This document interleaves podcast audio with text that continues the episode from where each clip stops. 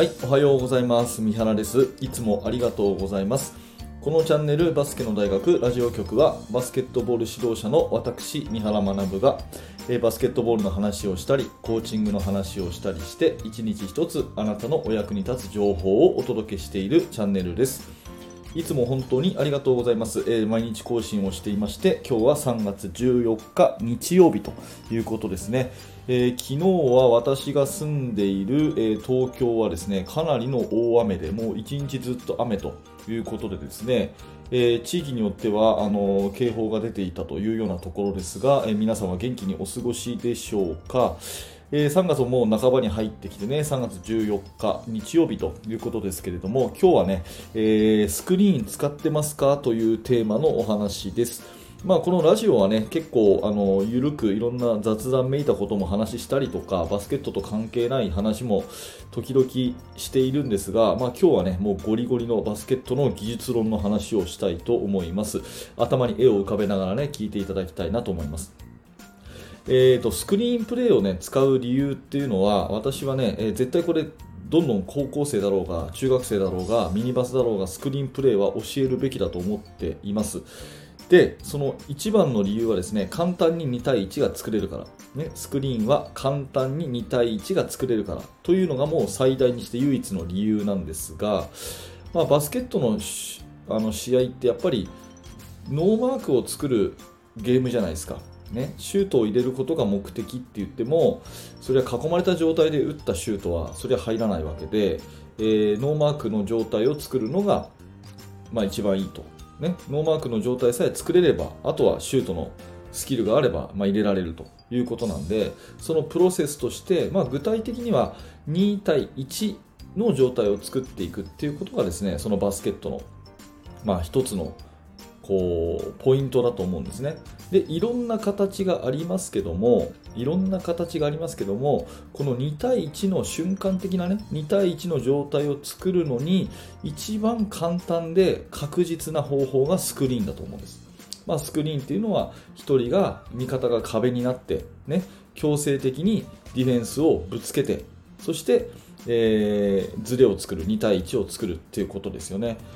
でまあ、これをね、あえて言うのは、まあ、私は昨日チームの練習を見てて、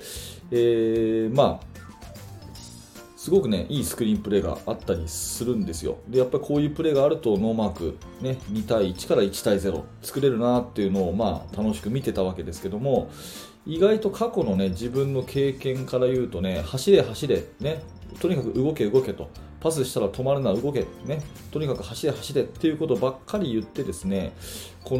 の動けば動きさえすればいいみたいな教え方をしてた時期がすごく自分自身長かったなっていう反省をよくするんですね、うん、10年前の自分は結構そうでしたね。とにかく動けと。パスしたら動け。とにかく動けと。いうことが多くてでこれ批判でも何でもないんですけども、まあ、私の感じる事実としてですねやっぱりその高校生以下の年代、まあ、男女問わず中学、ミニ、高校問わずですね、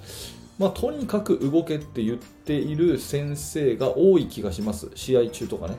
とにかく動けと、止まってるよ、動け、止まってるよっていう声掛けをする人が結構多いと思います。で、過去の自分も含めて、まあ、そういう人が多いんだろうなと思うんですね。で、まあ、動きの量でね、とにかく動くことでディフェンスを遅れさせるっていう方法がないわけじゃないんですけどやっぱりそれはエネルギーのロスが多いし再現性が低いと、ね。うん、まああの効率よく、ね、安定的にプレーとして2対1を作れるのはやっぱりそれはスクリーンで壁を作ってガチッとかけてですねで瞬間的なノーマーク2対1を作っていくっていうことをやっていくのが一番いいわけですね。うん。で、えー、と過去の私の経験から言ってもやっぱりスクリーンが上手いチームが、まあ、試合に勝ってたなっていうのはすごく思います、うん。まあ、やり方はねオンボールスクリーンハンドオフオフボールいろいろやり方はあるんですけども、まあ、もっとこう総じた考え方の話をしています。で、えー、と最近、まあ、私はですねあの海外の、まあ、電子書籍というのかな、まあ、電子教材というのかな NBA をから学ぶ戦術入門みたいな、まあ、入門というか結構上級編のものなんですけどまあ、そういうものをですね、えー、インターネット上で、まあ、ちょっと高かったんですが購入して NBA のそういう戦術を勉強してるんですね、うん、でそれを見るとですねやっぱりスクリーンプレイに関するこう項目がすごく多くてその本というか電子書籍にはねすごく多くてで本当事細かにですねスクリーンに関する記述が多いんですよ。でカッティングとか、まあ、要は動きっていうところ、まあ、単体の、ね、動きっていうのはそんなに多くなくて複雑性はなくてでスクリーンに関しては本当に複雑にこうやってると。で NBA の世界ではこういう風にやってるっていうものが学べる教材でやっぱりスクリーンというものの重要性がすっごい高いんですね。でそれ読んでて本当に勉強になるなと思いますしあの改めて NBA とか、うんまあ、トップレベルの、ね、試合を見ると本当にスクリーンプレーの連続だと思うんですね。でそこでですねなぜスクリーンプレーをじゃそこまで重視するかっていうと、まあ、NBA の世界とか、まあ、日本の B リーグとか全部プロのチームはそうだと思うんですけどもう勝つことが最大の優先事項じゃないですか一番ね、えー、何よりも優先されるべきことはチームの勝利であるとでもう間違ったことはできないしこの確実性の高いことはできないんですよねプロの世界って。チャレンジする。なんかこれは、えー、うまくいくかわからないけど新しい戦術をやってみようみたいなことは基本なくて本当にシンプルに。だけど確実にですね、えー、勝利に近づくような戦術しかプロの世界っていうのはやらないんですね。だからある意味でシンプルなものばかりになると、うん、いう中で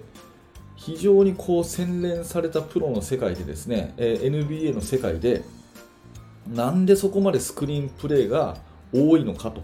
まあ、逆に言うとですねスクリーンだけがこう選ばれて他のものはそぎ落とされてる。そういう戦術なんでなんでそうなったのかっていうともうこれはひとえにですね効果が高いからってことですね、うん、簡単に安定的に再現性高く2対1の状態がスクリーンは作れるからっていうことになると思うんですよ。でプロのチームが絶対勝たなきゃいけないプロのチームがあれだけこだわっている技術を私たち育成年代は子供たちに教えなくていいのっていうのはすごく思うんですね。うん、なので、まあ、過去の自分はとにかく動けばいいととにかく走ればいい、ね、走り勝てばいいっていうふうに結構教えてたんですが、まあ、それはやっぱりあんまりこういいバスケット1対02対1から1対0でノーマークでシュートっていうバスケットにはつながらなくてそのスクリーンプレーっていうものをちゃんとやってる時がやっぱり強いなっていうことが分かってきて今はそれをしっかりと子どもたちには伝えてるようにしてるんですね。で私のあのこれが正解かどうかじゃなくて私の過去の経験からこの方がいいなと思うっていう私の個人の考えです。で NBA とか見るとやっぱりスクリーンプレーっていうのがすごく重要視されてるのは確実性が高いからだろうな簡単に2対1が作れるからだろうなっていうふうに思ってます。であればねプロの世界があそこまで、えー、こだわってやってる。もう絶対これは間違いないんだというふうに世界中がやってることを小学生とか中学生とかに教えてあげなくていいのかなっていうのは、まあ、自分の中ではいつも思ってるんで、えー、今日はねそんな、えー、ことでですね、まあ、自分の考え方スクリーン使ってますかというようなところを自問自答を込めてですねお話をさせていただきました、えー、まああなたの意見もしね、えあればですねこのコメント欄とかそういうところに書き込んでいただければというふうに思いますし、何か質問、疑問あればですね、それもいつでもコメントいただければというふうに思います。はい、えー、ありがとうございました。今日のテーマはですね、スクリーン使ってますかと、使った方がいいですよ、簡単に2対1作れますからねっていう、そんなお話でございました。えー、何らかあなたのお役に立てれば嬉しく思います。はい、えー、ではですね、このチャンネルはですね、いつも毎朝7時にですね、えー、毎日、本当に毎日更新をしております。何らかお役に立ったという方がいればですね、嬉しく思いますので、えー、高評価のボタン、それからチャンネルの登録、ポッドキャストのフォロー、ぜひぜひよろしくお願いします。あと、えー、説明欄のところにですね、無料のメルマガ講座のリンクが貼ってあります。こちら登録していただくとですね、えー、練習メニューの作り方という無料の特典教材、これをプレゼントしてますし、チーム作りについて私の方からですね、えー、あの有益な情報をお届けしてますので、ぜひ登録してみてください。はい、本日も最後までありがとうございました。それではまた。